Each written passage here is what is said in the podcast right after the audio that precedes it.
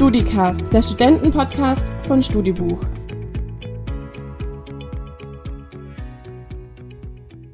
Welche Rechte habe ich, wenn ich meinem Studentenjob wegen Corona nicht mehr nachgehen kann?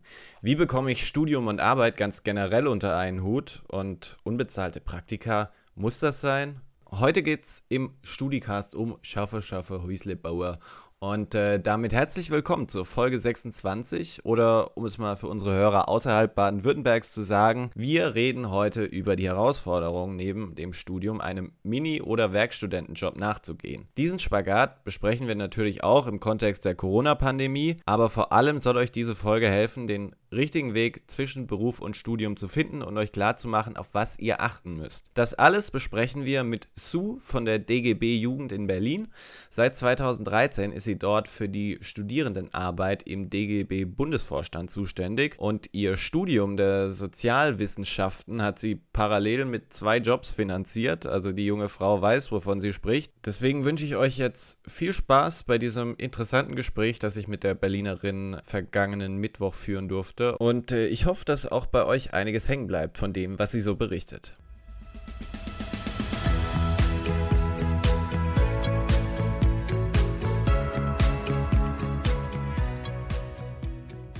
Hallo Sue, liebe Grüße nach Berlin und herzlich willkommen hier im Studicast. Ja, vielen Dank. Ich habe mich voll gefreut über die Einladung. Bist du das erste Mal in einem Podcast? Ja, tatsächlich. Das ist noch nicht so richtig mein Medium jenseits vom Hören. Genau.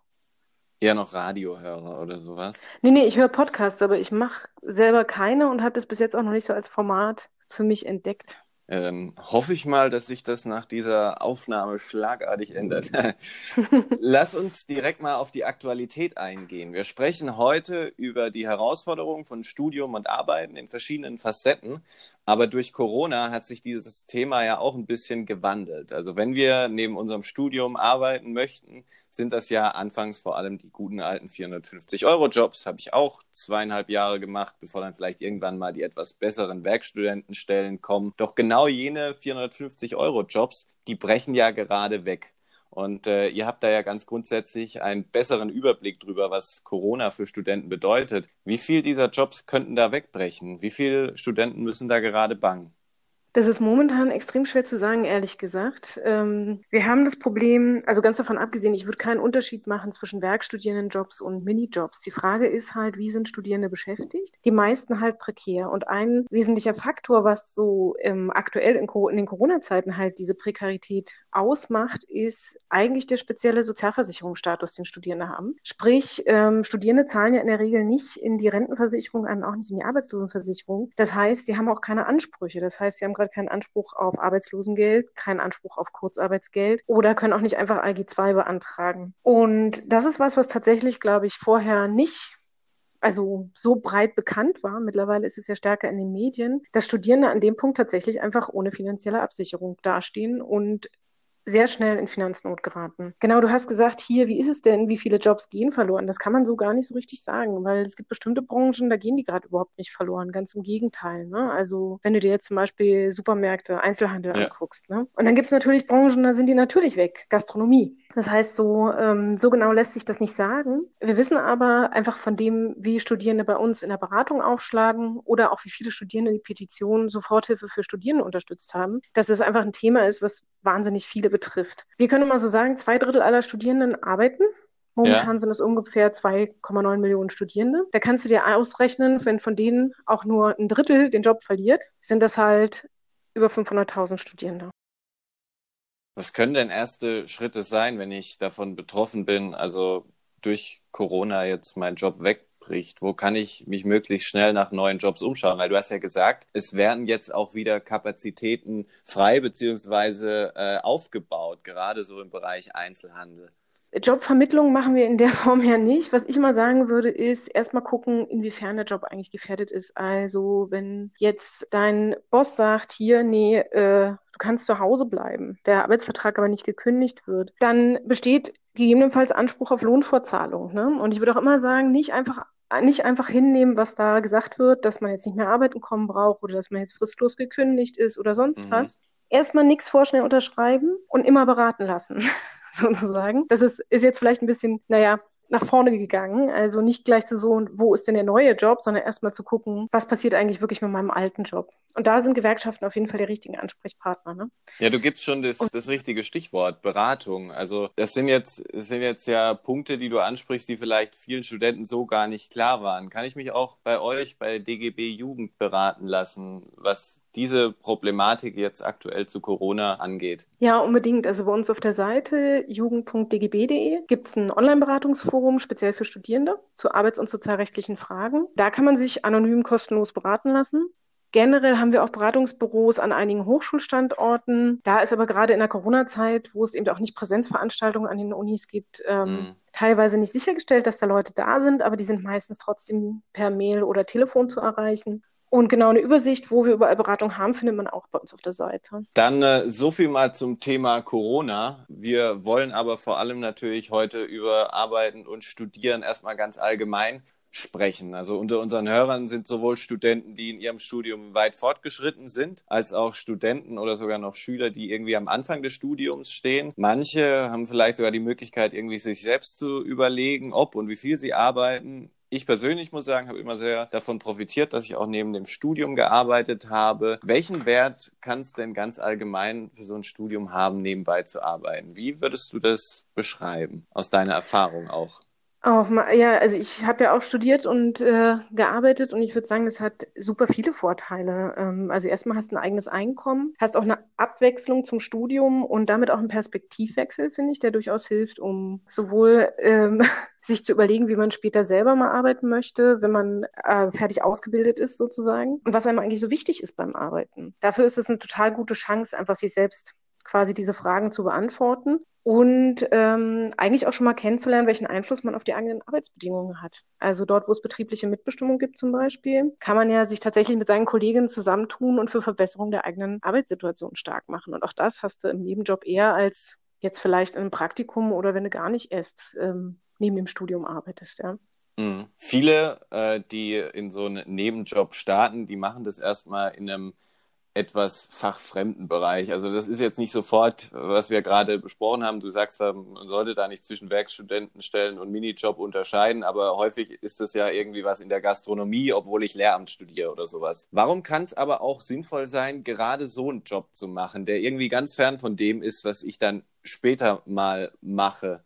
Beispielsweise eben Kellnern? Naja, also ähm, wie gesagt, die Frage von wie möchtest du arbeiten, ist nicht nur eine Frage von den thematischen Dingen, die du da machst. Ne? Also selbst wenn du Lehrerin werden möchtest, ähm, ist die Frage, wie dein Umgang mit deinen Kolleginnen sein soll oder ähm, was dir wichtig ist in der Wertschätzung deiner Arbeit oder auch was du brauchst, ja. In der Vereinbarkeit zum Beispiel, ja. Das stellt sich ja gerade bei Studium und Arbeiten, aber stellt sich ja später erst recht auch immer im Zweifelsfall mit Familie und Arbeiten. Das sind alles Fragen, mit denen du dich an dem Punkt schon sinnvoll beschäftigen kannst, sage ich mal. Und das andere, ähm, würde ich sagen, ist, dass man auch organisatorische Dinge lernt, die später durchaus relevant sind. Also sowas wie, ah, Steuererklärung. Muss ich jetzt eine Steuererklärung machen? Wie mache ich das eigentlich? Wo muss ich mich sonst noch anmelden? Solche Themen, das sind alles Sachen, da ist es vollkommen egal, wo du arbeitest. Und ähm, die Erfahrung hast du trotzdem. Jetzt mal so aus eurem Beratungsalltag gesprochen. Welche Gedanken sollte ich mir denn darüber hinaus machen, bevor ich in so einen Job starte? Was gebt ihr da äh, den Schülern, beziehungsweise meistens sind es ja Studenten, an die Hand? Na, ein wichtiges Thema ist natürlich die Vereinbarkeit und eigenen Belastungsgrenzen im Blick zu haben. Ne? Also einfach zu gucken, wie viel Zeit habe ich denn real zum Jobben ohne damit mein Studium zu gefährden oder meinen mentalen Zustand. Genau. Und äh, das andere ist, dass ich immer auch empfehlen würde, mich umzuschauen, ob es eben Unternehmen mit betrieblicher Mitbestimmung gibt. Also wenn es, wenn ich die Wahl habe, wo ich jobbe, würde ich mir immer eher einen, ähm, ein Unternehmen mit Tarifvertrag und mit Betriebsrat etc. aussuchen, weil dort gibt es in der Regel mehr Geld, mehr Urlaub und insgesamt auch bessere Arbeitsbedingungen. Und auch in solcher in einer solchen Situation, wie wir sie jetzt haben, vielleicht auch etwas mehr Klarheit, wie es dann weitergeht. Also festere Regelungen, genau. Also bei Tarifverträgen zum Beispiel ist die Frage von Kurzarbeitsgeld meistens geklärt. Das ist jetzt für Studierende natürlich nicht so relevant, weil sie keinen Anspruch haben, aber für alle anderen, da sind in der Regel ist da geklärt, dass aufgestockt wird. Ne? Das Kurzarbeitsgeld von 60 Prozent, was es gibt, in der Regel aufgestockt wird. Und das ist natürlich ein Vorteil. Du hast gerade die mentale Belastung einer solchen oder eines solchen Spagats zwischen Studium und Beruf angesprochen. Was macht ihr da für Erfahrungen? Nimmt das zu? diese, diese Belastung alles unter einen Hut zu bringen? Oder ist es tatsächlich das Thema Zeitmanagement eher, was da als Problem an euch herangetragen wird? Nee, also Zeitmanagement landet bei uns eigentlich als Problem nicht. Was bei uns landet, sind eher ganz häufig Situationen, wo eben äh, Studierende keine Ahnung von ihrem Arbeitsrecht haben. Also nicht nur von ihrem Arbeitsrecht, sondern allgemein von Arbeitsrecht. Das ist an sich auch nicht schlimm, aber da, da will ich allen zurufen, egal was du für einen Job machst, wenn du angestellt bist, gilt uneingeschränktes Arbeitsrecht. Das gilt für dich auch. Das heißt, Lohnfortzahlung im Krankheitsfall, Urlaubsanspruch etc. etc. gilt. Und das ist immer was, wo ich merke, Studierende haben oft, wenn die bei uns sozusagen sich melden, nicht unbedingt eine Idee davon, dass sie da Ansprüche darauf haben. Oder auch die Frage nach Mindestlohn, ne, gilt der Mindestlohn für mich. Da sind oft äh, Fragen bei uns und ansonsten muss ich ehrlich gestehen, eben durch diesen Sozialversicherungsstatus, den Studierende haben, ist es ja manchmal ein bisschen kompliziert. Wie viel kann ich dazu verdienen fürs Kindergeld? Was ist, wenn ich BAföG kriege und arbeite? Was ist, wenn ich mehrere Jobs gleichzeitig habe? Was ist, wenn einer davon angestellt ist, einer in einem bin ich selbstständig tätig, ne? Mhm. Welche Auswirkungen hat das? Das sind Fragen, die bei uns landen und die wir da auch gerne beantworten. Genau.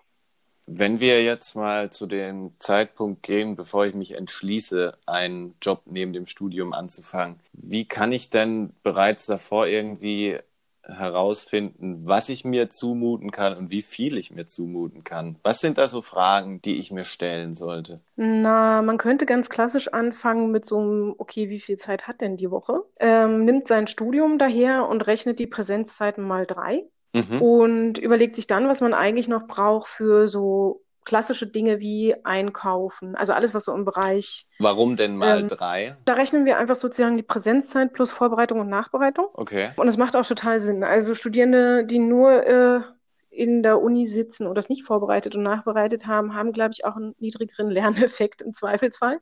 Und das ist eine Zeit, die man für ein Studium, das man gut machen will und dass man eben, womit man auch einen guten Abschluss erreicht, auch einfach einplanen sollte. Es ist ja bei vielen Studenten dann auch so ein Problem, dass sie irgendwann, das habe ich festgestellt, und ich glaube, das sieht man dann vor allem, wenn, wenn sie irgendwann mal in einem Masterstudiengang sind, eigentlich nur noch arbeiten und die Uni so, so mitläuft. Das ist gefährlich. Es ist vor allen Dingen ein strukturelles Problem, weil es ist ja nicht so, die meisten Studierenden arbeiten ja nicht, weil sie denken, boah, also eigentlich will ich nicht studieren, ich will lieber viel mehr arbeiten, sondern die arbeiten, weil sie sich ihren Lebensunterhalt finanzieren müssen. Mhm. Und da kommen wir in den Teufelskreis, weil je mehr du arbeitest, desto wahrscheinlicher ist es, dass du dein Studium nicht in der Regelstudienzeit machst oder dass du länger brauchst zum Studieren. Je länger du studierst, desto teurer wird dein Studium. Also einfach auch schon, weil sich zum Beispiel die Versicherung ändert in der Krankenversicherung. Und das ist einfach mal, da kostet dich dann plötzlich dein Studium 200 Euro mehr im Monat. Und das ist erstmal Geld, was du ja haben musst. Und aus diesem Teufelskreis kommst du meiner Meinung nach eben nicht alleine raus. Also da bleibt ja dann nur übrig, dich zu verschulden. Ne? Mhm. Und ähm, deswegen würde ich immer sagen, hier an dem Punkt äh, ist es total sinnvoll, sich mit anderen Leuten zusammenzutun und ähm, sich dafür stark zu machen, dass es eine angenehm, angemessene Studienfinanzierung gibt und Leute überhaupt erst gar nicht in die Situation geraten, so viel arbeiten zu müssen, dass sie mit ihrem Studium nicht mehr hinkommen. Also das würdest du auch als, als Problem klar definieren hierzulande, ja. wo man häufig im internationalen Vergleich sagt, wir sind da eigentlich noch relativ, relativ human, was, was äh, Studienkosten angeht, wenn man das mal mit USA beispielsweise vergleicht. Ja, gut, aber ich würde immer sagen, besser geht immer. Und an dem Punkt, wir haben zum Beispiel ja das BAföG, ja, aber Anspruch auf BAföG haben gerade mal 12 Prozent der Studierenden. Ja, das ist, ist eigentlich total lächerlich. Und wenn du überlegst, dass ähm, der Grund für Erwerbstätigkeit bei den meisten ist, dass sie eben nicht so viel von ihren Eltern unterstützt werden können, mhm. sieht man da halt genau, okay, da gibt es halt eine Lücke. So. Insofern würde ich schon sagen, ich würde sagen, kollektive Probleme nicht als individuelle Probleme behandeln, wäre, wäre da immer mein Vorschlag. Außer dass man sich daran echt kaputt arbeiten kann und sich damit auch ordentlich fertig machen kann, ist es auch nicht besonders erfolgreich. Wenn wir nochmal so ein bisschen auf die Vorteile eingehen. Dieser Gedanke kam mir irgendwie so, weil ich die, die Erfahrung gemacht habe, dass es irgendwie auch ein Vorteil sein kann, so einen Job zu haben, weil er meinen Alltag ja so ein bisschen vorstrukturiert. Wenn ich weiß, ich muss abends noch kellnern und äh, in zwei, drei Wochen ist Prüfung, dann habe ich vielleicht eine andere Motivation, mich jetzt tagsüber noch hinzusetzen, als wenn ich weiß, heute Abend habe ich eigentlich nichts und äh, prokrastiniere dann so vor mich hin sozusagen. Kann uns das disziplinierter machen, so ein Job, weil er, weil er einfach auch äh, Struktur gibt? Das ist voll eine interessante Frage, weil ich glaube, da sind Leute extrem unterschiedlich. Also generell muss ich sagen, bin ich keine Freundin der Selbstoptimierung, weil ich halt immer so ein bisschen das Gefühl habe, es gibt äh, einem so vor, dass man immer selber dran schuld ist, wenn ähm, alles nicht läuft und einfach total aus dem Blick verliert, dass Leute unterschiedliche Lebensbedingungen haben, Startbedingungen haben, auch ins, mhm. ins Bildungssystem etc. etc. Da denke ich immer so, ach, auf die Frage, ob mir das hilft, disziplinierter zu sein, das ist, da sind Leute ja extrem unterschiedlich. Ja. Ob ich ähm, finde, dass es in der heutigen Gesellschaft noch diszipliniertere Menschen braucht, da weiß ich nicht so genau. Diese Ellenbogengesellschaft ist nicht so mein Ding und da suche ich mir doch lieber Menschen, äh, mit denen ich dann eher an den Rahmenbedingungen arbeite, sodass eben alle Leute gute Studien-, Arbeits- und Lebensbedingungen haben. Ne? Aber das ist natürlich eine Einstellungsfrage. Das heißt, du würdest dir auch wünschen, dass, dass sich Studenten an einem gewissen Zeitpunkt aussuchen können, wie viel sie noch arbeiten möchten? Naja, ähm, die Frage ist, warum arbeitet man? Ne? Wir sind ja in einer Ausbildungssituation. Du ja. studierst ja nicht, ähm, das ist ja nicht nur Selbstzweck, das ist, äh, du bist, befindest dich in einer Ausbildungssituation und ähm, machst das, weil du irgendwann ähm, in einem bestimmten Beruf arbeiten möchtest. Also auch die Wahl deines Studiums geht ja schon in so eine Richtung, zu welchen Themen du, in welchem Rahmen du arbeiten möchtest. Ne? Ja, das stimmt. Und insofern finde ich schon, Studium sollte im Vordergrund stehen und sollte das sein, was Leute mit vollem Herzen und vollen Kapazitäten machen können. Das können sie aber nur machen, wenn sie ähm, nicht totalen Finanzzwang dahinter haben. Wenn wir mal genau auf das eingehen, also ich studiere, um etwas zu erreichen, dann habe ich häufig den Fall im Studium, dass dann irgendwann mal der Punkt kommt, wo ich quasi äh, durch die Studienordnung gezwungen bin, ein bisschen zu arbeiten, nämlich irgendwie ein Praxissemester zu absolvieren, also ein Praktikum mhm. zu machen.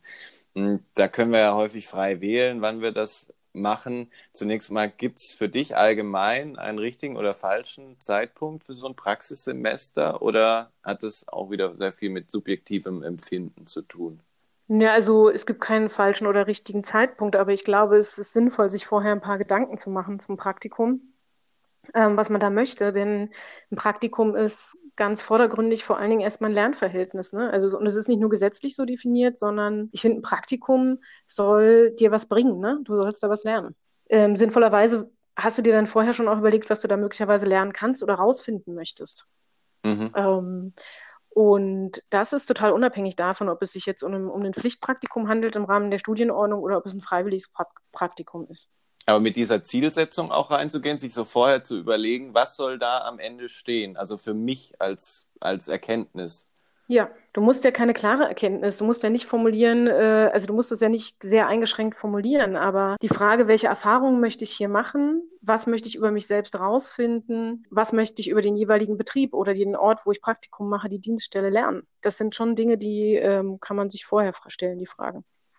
Aber beim Thema Praktikum sind wir auch wieder bei diesem Thema Geld irgendwie, weil hm. viele Praktika leider unbezahlt sind, also in diversen Bereichen. Wie hm. beurteilt hm. das denn äh, der DGB Jugend beziehungsweise du? Na, es würde dich jetzt nicht wundern, dass äh, Gewerkschaften unbezahlte Praktika ein absolutes Unding finden. Mhm. Also, und da schließe ich mich ein als Gewerkschafterin, finde ich, das äh, geht überhaupt nicht.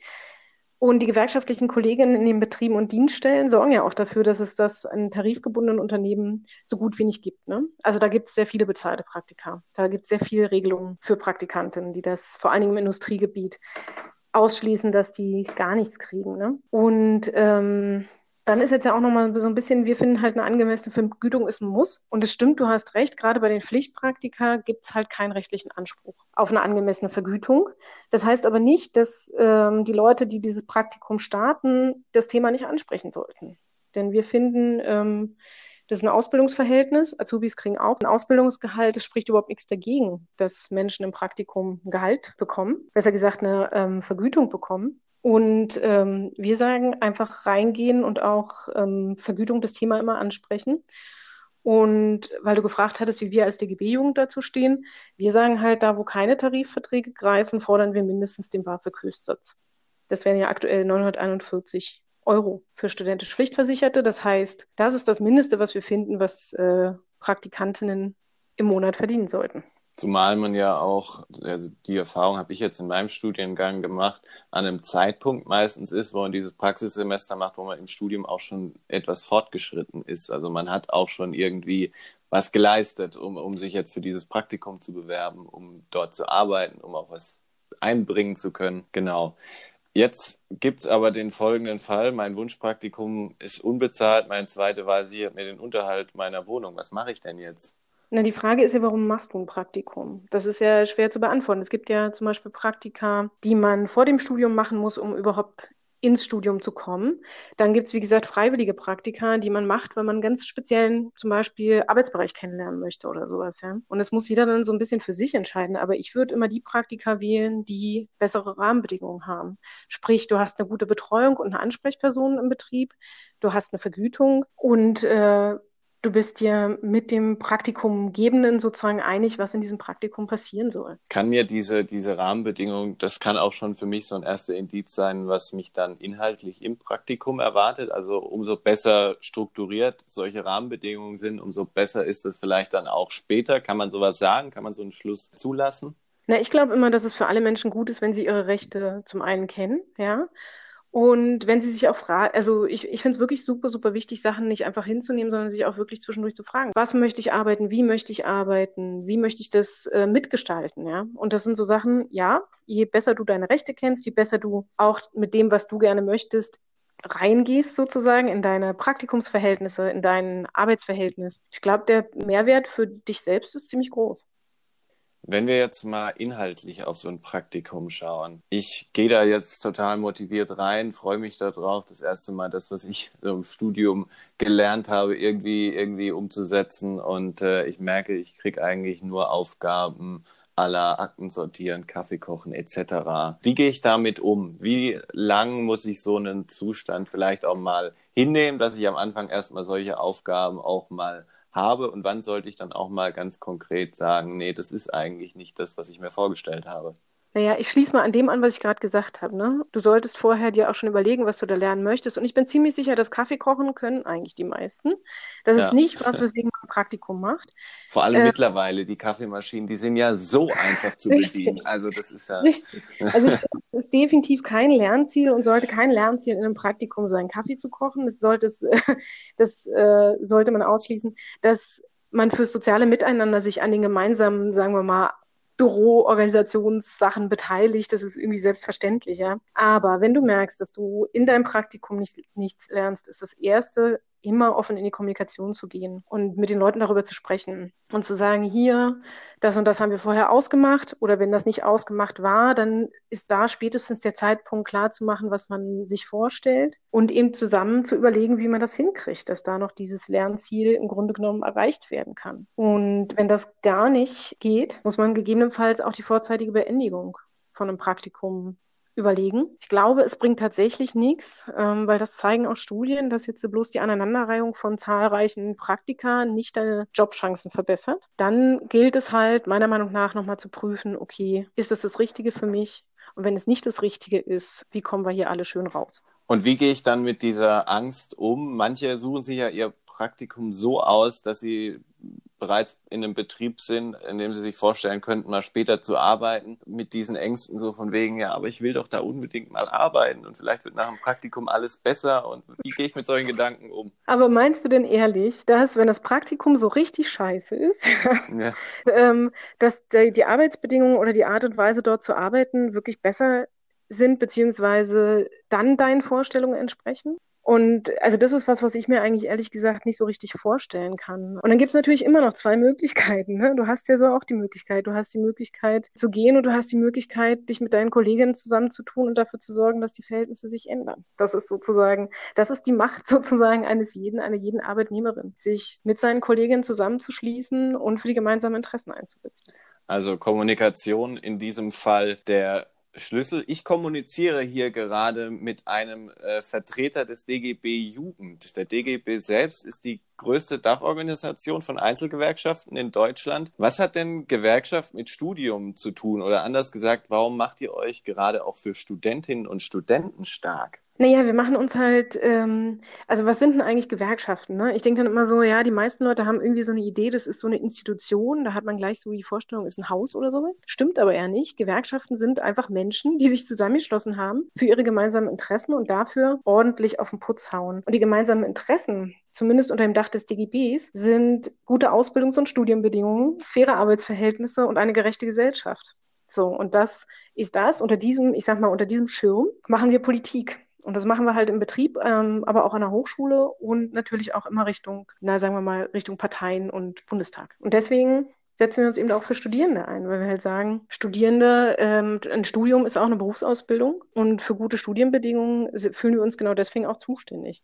Vielleicht kannst du ja auch nochmal auf das Beratungsangebot, das ihr habt, eingehen. Also mir war das tatsächlich vorher gar nicht klar, dass äh, der DGB Jugend auch, auch so ein Beratungsangebot hat, wo man jetzt diese Themen, die wir jetzt so ein bisschen angerissen haben, auch mhm. nochmal vertiefen kann, wenn man in genau einer solchen Lage ist. Wo kann ich mir da äh, Hilfe suchen? Also äh, ich sage nochmal, auf jeden Fall auf unsere Seite gehen. Wir haben wahnsinnig viele Print- und Online- Materialien für Studierende, die im Wesentlichen ja alles zwischen Praktikum, BAföG, also alles rund um Studienfinanzierung abdecken. Wir haben außerdem, wie gesagt, diese Online-Beratung, von der ich schon sprach, und die Beratungen vor Ort. Und ja, wir haben auch noch Hochschulgruppen an den verschiedenen Hochschulstandorten, die sich auch nochmal für diese Themen stark machen und relativ häufig auch nochmal vermitteln können. Also ähm, da einfach Information und Beratung, genau. Es tut mir leid, dass es bei mir die ganze Zeit klimpert. Warum klimpert das bei mir? Ich weiß es gar nicht. Ich habe alles ausgemacht, dachte ich. Hm. Ja, wir nehmen hier über Telefon auf. Das können wir ja jetzt mal ganz offen kommunizieren. Ja, ich, aber ich habe hab irgendwie, hab irgendwie Glück. Es meldet sich niemand gerade. Hm. Seit 29 Minuten nicht. Äh, letzte Frage. Solidarisch ist man nicht alleine. Das ist das Motto des DGB am Tag der Arbeit 2020. Das mhm. ist ein mhm. wichtiger Tag für euch. Wie sieht dieser Tag denn aus? Das ist der allerwichtigste Tag für uns und für uns auch das erste Mal eigentlich, dass der nicht wie gewohnt stattfinden kann, weil eigentlich ist der 1. Mai auch super wichtig, um eben gemeinsam für seine Forderungen einzustehen und man sieht sich auf der Straße und da sind dann halt immer Menschenmassen unterwegs und jetzt macht man das halt alles online. Ähm, wir versuchen das natürlich trotzdem abzubilden. Also es wird einen Livestream geben vom DGB, wo man auf jeden Fall wahnsinnig viele unterschiedliche Stimmen hört und viele Gesichter sieht. Genau, und was ich eigentlich eine total schöne Sache finde und wo ich mich auch total freuen würde, wenn mehr Leute mitmachen würden, ist, es gibt so Kurzstatements zu, was bedeutet Solidarität für dich? Und das ist, glaube ich, eine Frage. Solidarität wird gerade in Corona-Zeiten ja in aller Munde geführt. Das finde ich einen total spannenden Aspekt und ähm, da würde ich mich total freuen, wenn ich sozusagen viele, viele Leute auf der digitalen Straße, nein, aber doch im Internet mit solchen Positionen finden, also treffen kann. Interessante Frage. Können wir jetzt auch mal an unsere Hörer einfach so weitergeben, was für die Solidarität bedeutet. Richtig.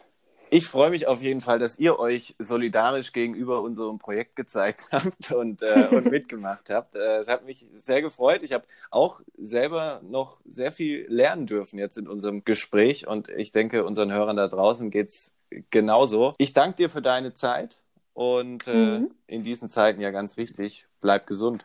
Und solidarisch, das Und ist genauso wichtig aktuell. Bis dann. Dankeschön. Tschüss.